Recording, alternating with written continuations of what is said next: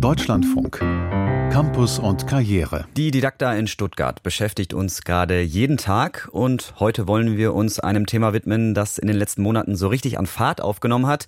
Der Umgang mit künstlicher Intelligenz. Schuld daran ist die Software ChatGPT, die die Schulen und das Lernen grundlegend verändern kann. Denn sie kann Referate erstellen, Hausarbeiten schreiben und für Lehrer ist es nur schwer zu erkennen, was die Software geschrieben hat und was der Schüler oder die Schülerin. Thomas Wagner ist für uns ja auf der Didakta und hat sich mal umgehört, gehört, wie da über ChatGPT gedacht wird. Ulrike Börnsen, Karl-Helbing-Schule Emmendingen. Ich bin ergebnisoffen, muss ich ganz ehrlich sagen, denn ich meine, ob Sie jetzt aus Wikipedia abschreiben oder eventuell über ChatGPT oder wie sie alle heißen, sich die Aufsätze schreiben lassen. Man kann es im Endeffekt in einem Kolloquium dann vielleicht auch rausbekommen. Also ich gehe es einfach mal ergebnisoffen an. Ja, also mein Name ist Michael Ries, ich bin stellvertretender Direktor von der beruflichen Schule. Und das Thema ChatGPT ist natürlich ein Thema bei uns. Grundsätzlich, glaube ich, gibt es gerade bei, bei jüngeren Kollegen Ängste. Aber man muss dem begegnen. Es gibt Alternativen, wie man damit umgehen kann. Es ist einfach das Zeitalter, wo man mit solchen Dingen im Schulalltag rechnen muss und vielleicht auch diese Dinge in den Schulalltag integrieren sollte. Ja, mein Name ist Barbara Beerhorst, berufliches Schulzentrum in Waldkirch. Ich sehe darin eine Chance. Es ist die Weiterentwicklung von der Digitalisierung und es gehört dazu. Und Lehrer, Schulen und Schüler werden ihren Weg finden, dass es positiv eingesetzt werden kann.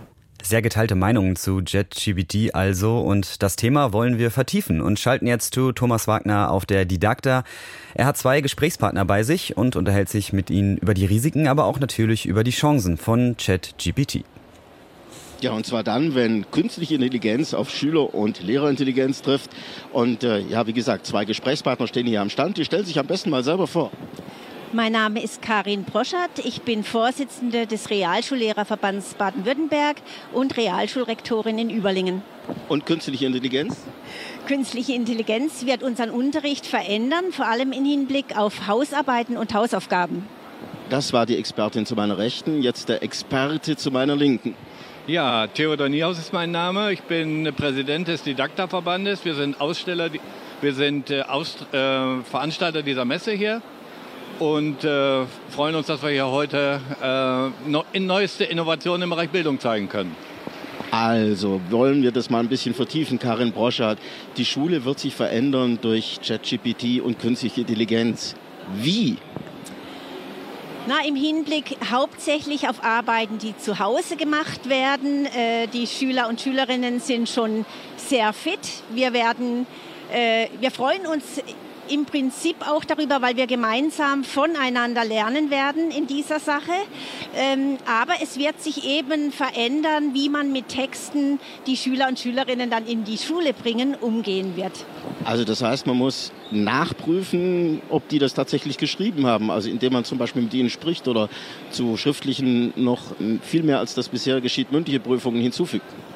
Ja, es wird einfach darauf eingegangen werden, haben Sie die Inhalte verstanden, äh, können Sie mit ihnen umgehen. Das ist nicht nur eine schlechte Entwicklung. Ähm, man wird die Texte auch nachprüfen äh, müssen, taugen sie überhaupt? Also das ist auch was Spannendes. Ähm, und äh, ich glaube, da wird die Zusammenarbeit zwischen Lehrkräften und Schülern ganz schön spannend werden. Herr Niehaus, zu der Frage, taugen die Texte überhaupt was? Haben Sie ein lustiges Erlebnis gehabt? Sie waren ja derjenige, der die Eröffnungsrede hier gehalten hat auf der Didakta. Und im Vorfeld, als Sie die geschrieben haben, da haben Sie was ausprobiert. Ja, ich habe die Rede natürlich von ChatGPT schreiben lassen. Die Rede war hervorragend, äh, so weit so gut. Aber was mich dann völlig verblüfft hat, ist, in der Rede war auch ein Motto für diese Messe erwähnt worden, nämlich äh, Bildung für alle, Chancengleichheit in der Bildung. Und damit bin ich zu unserer Verantwortlichen für die Messe gegangen und habe gesagt, Mensch, wir haben ja ein tolles Motto für die Messe. Und dann sagte sie, nein, die Messe hat überhaupt kein Motto. Also da hat ChatGPT das Motto für die Didakta erfunden und das hat mich wirklich umgehauen. Jetzt müssen wir natürlich noch fragen, die Rede, die Sie wirklich gehalten haben, haben Sie die geschrieben oder war da der Computer? Das, das habe ich komplett selber dann gemacht.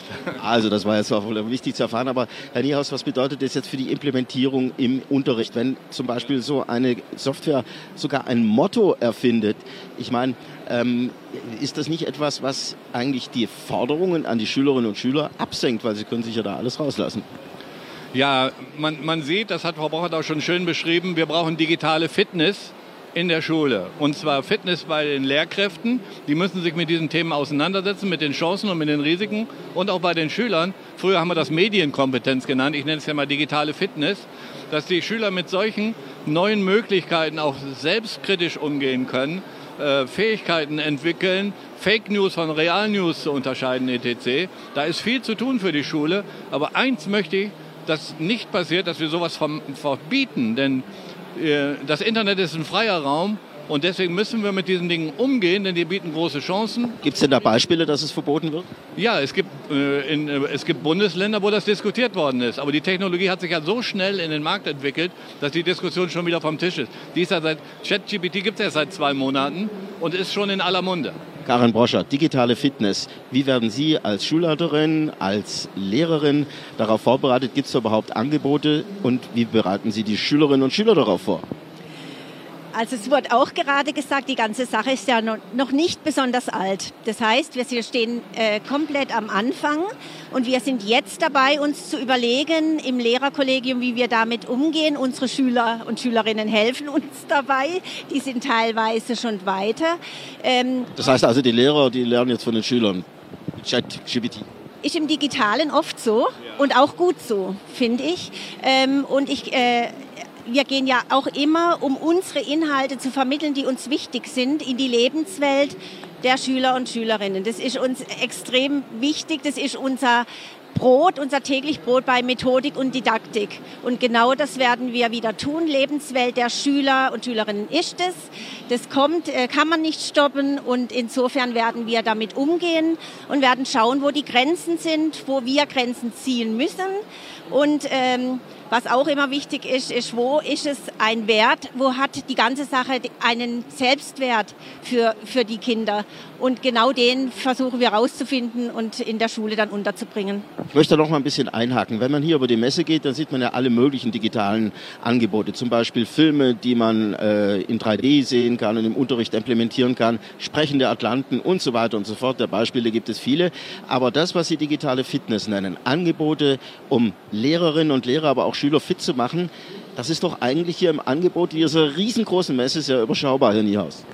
Ja, wir sehen da leider eine große Diskrepanz zwischen den Angeboten, die hier auf der Messe existieren und dem, was dann real in der Schule zu finden ist.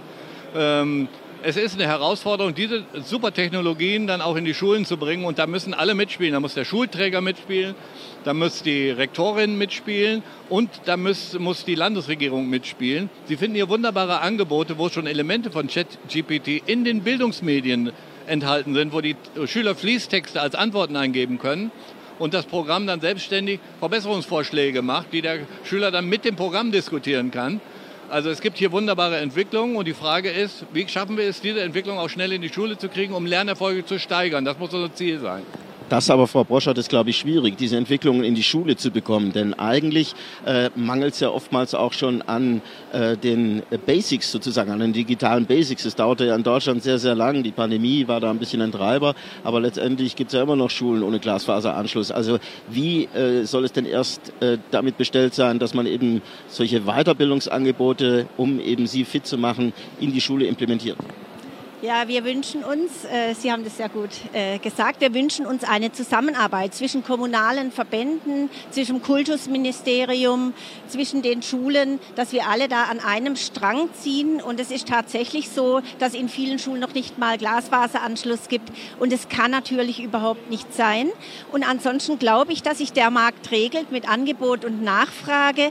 Und natürlich möchte ich auch noch als äh, Rektorin sagen, auch die analogen äh, Medien, die hier zu finden sind, schätzen wir sehr. Und es wird eine Mischung weiterhin geben an den Schulen. Äh, aber die, die, die äh, digitale Entwicklung, glaube ich, die hängt sehr von der Zusammenarbeit zusammen. Genau, Sie sagten ja, die analogen Medien sind natürlich auch wichtig. An Sie beide zum Schluss noch kurz die Frage, wie muss man diese Balance sehen? Also wo ist künstliche Intelligenz im Unterricht, wo ist das Digitale sinnvoll und wo müssen Sie sagen, da muss man jetzt mal die Grenze ziehen? Also ich sehe, äh, ich sehe viele Grenzen auch fürs digitale äh, Schule Bildung ist immer auch Begegnung zwischen den Pädagogen und den Schülern und Schülerinnen. Und da gibt es ganz viele Dinge, die eben analog im Unterricht stattfinden und die sehr wertvoll sind. Und da, wo sie einen Mehrwert haben für die Kinder, äh, wo digitale Medien wichtig sind für die Arbeitswelt, da müssen sie her und da müssen sie professionell vermittelt werden. Herr Niehaus, wo ist die Grenzziehung aus Sicht Ihres Verbandes, der diese Messe mit diesen vielen, vielen schönen Angeboten organisiert hat? Ja, wir müssen Lernerfolge steigern und äh, das, das muss das primäre Ziel sein. Und Digitalisierung können wir nicht stoppen. Das ist ein Prozess, der sich weiterentwickelt. Und äh, den Prozess müssen wir begleiten, weil es auch Risiken bietet. Und die Risiken müssen wir eingrenzen. Und dafür ist Kompetenz notwendig, bei Lehrern und bei Schülern. Jetzt zum Schluss noch eine ganz kurze Frage. Was glauben Sie, wenn wir die Fragestellung dieser Diskussionsrunde, wo muss künstliche Intelligenz zurückgedrängt werden im Unterricht, wo ist sie sinnvoll, wenn wir die jetzt in ChatGPT eingeben, was käme da raus? Glauben Sie, dass der das kann? Also eine Antwort gibt es sicherlich, weil künstliche Intelligenz, ich, ich habe keine Ahnung. Herr Niehaus, wollen wir es mal probieren irgendwann? Ja, künstliche Intelligenz ist ja nicht nur ChatGPT, ist ja auch äh, äh, Musik machen, Kunstwerke erzeugen, Bilder machen, etc. Äh, dieser Prozess wird weitergehen. Da bin ich mal sehr gespannt. Äh, vielleicht noch äh, an Sie beide das, das, Highlight, was Sie hier gesehen haben in Sachen künstliche Intelligenz, wo Sie gesagt haben, das haut mich jetzt vom Hocker.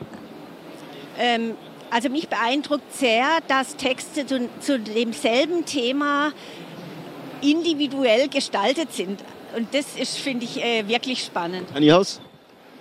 Ich finde es gut, dass heute äh, analoge Medien und digitale Medien kombiniert werden. Und da kann man schöne Beispiele auf der Messe sehen.